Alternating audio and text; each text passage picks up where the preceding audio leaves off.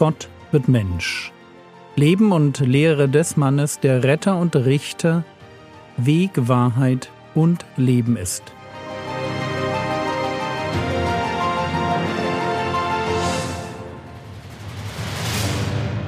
Episode 150 Eine doppelte Auferstehung.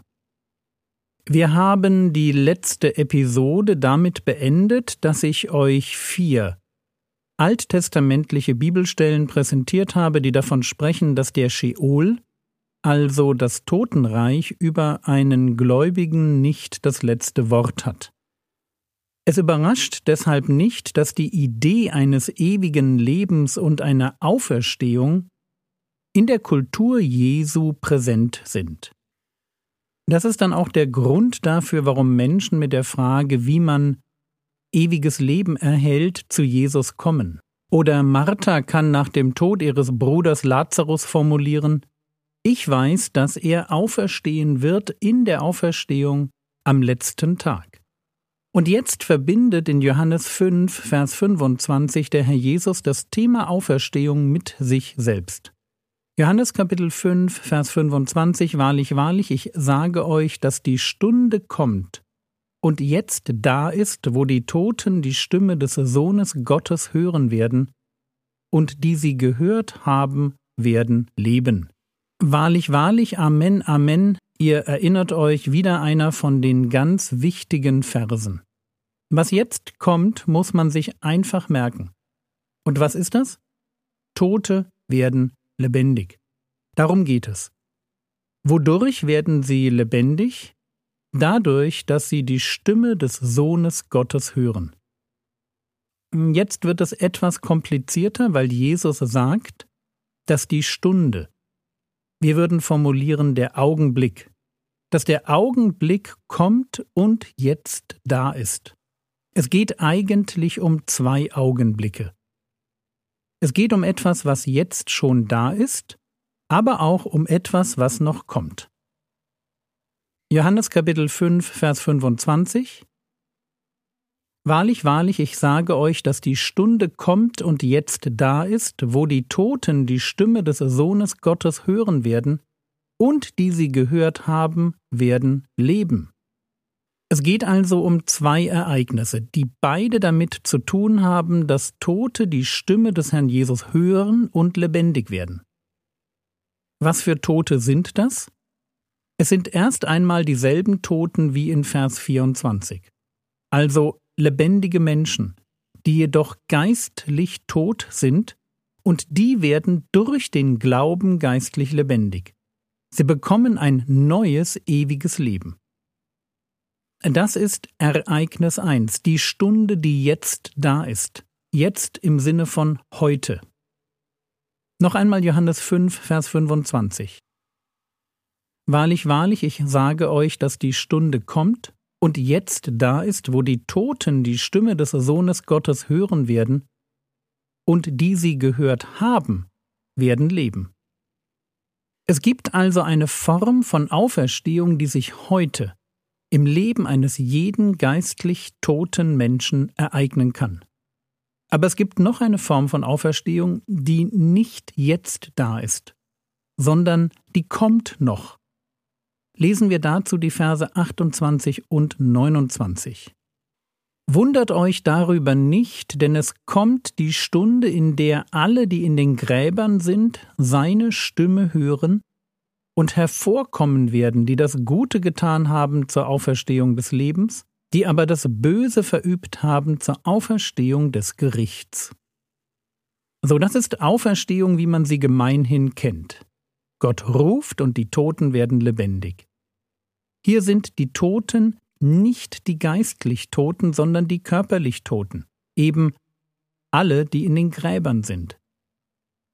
Jesus wird einmal rufen und alle Toten werden wieder lebendig werden. Ihr Schicksal ist allerdings zu diesem Zeitpunkt schon besiegelt. Die eine Gruppe hat geglaubt, hat ewiges Leben, und ihr Leben war davon geprägt, das Gute zu tun. Diese Gruppe erfährt die Auferstehung zum Leben. Die andere Gruppe, das sind die Bösen. Kein Glaube, kein ewiges Leben, aber dafür eine Auferstehung zum Gericht. Jetzt haben wir Johannes 5, Vers 25 verstanden, oder? Noch einmal der Vers.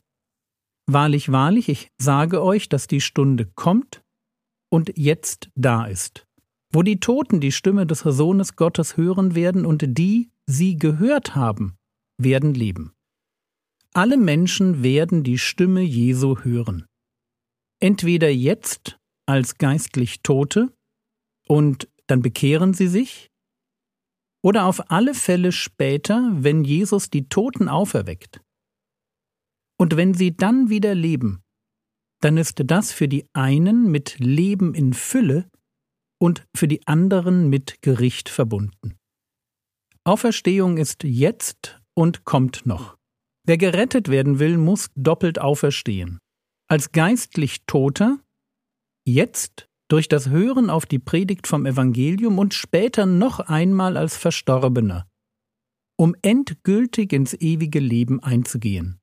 Wir legen im Heute durch die Bekehrung die Grundlage dafür, dass wir am Ende der Zeit bei der richtigen Auferstehung dabei sind. Johannes 5, Vers 26 Denn wie der Vater Leben in sich selbst hat, so hat er auch dem Sohn gegeben, Leben zu haben in sich selbst.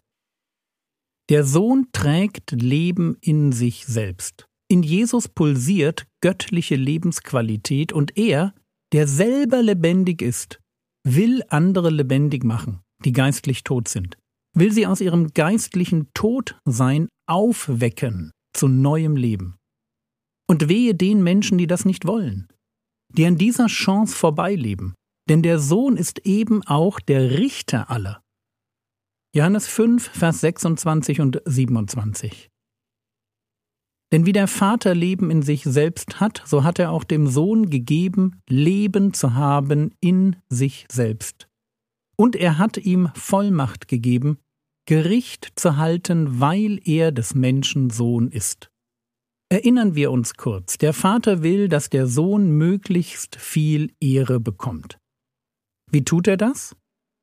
Er macht ihn zum Zentrum der Heilsgeschichte und er macht ihn zum Richter der Welt. Niemand kommt an diesem Jesus von Nazareth vorbei. Es ist der Sohn, der das Evangelium predigt und mit dem Leben, das er in sich trägt, die Glaubenden zu neuem ewigen Leben auferweckt.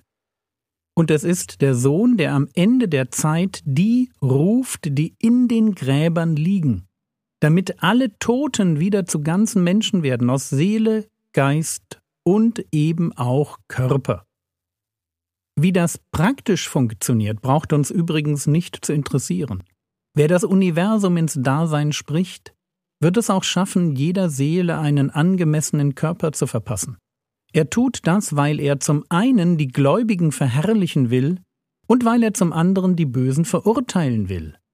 Beides ist seine Aufgabe.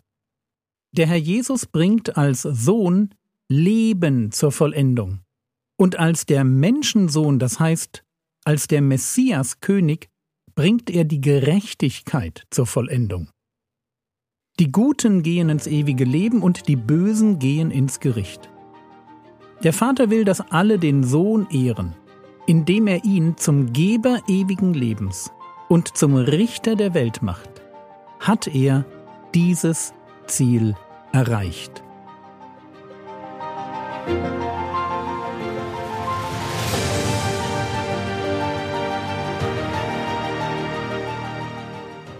Was könntest du jetzt tun? Du könntest dir die Skripte zu den Episoden dieser Woche vornehmen und sie noch einmal überfliegen. Was war für dich neu? Das war's für heute.